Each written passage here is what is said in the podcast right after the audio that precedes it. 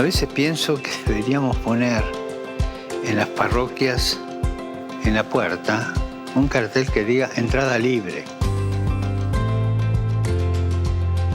Las parroquias deben ser comunidades cercanas, sin burocracia, centradas en las personas y donde encontrar el regalo de los sacramentos. Tienen que volver a ser escuelas de servicio y generosidad, con sus puertas siempre abiertas a los excluidos y a los incluidos, a todos. Las parroquias no son un club para pocos que dan una cierta pertenencia social. Por favor, seamos audaces. Replanteemos todos el estilo de nuestras comunidades parroquiales.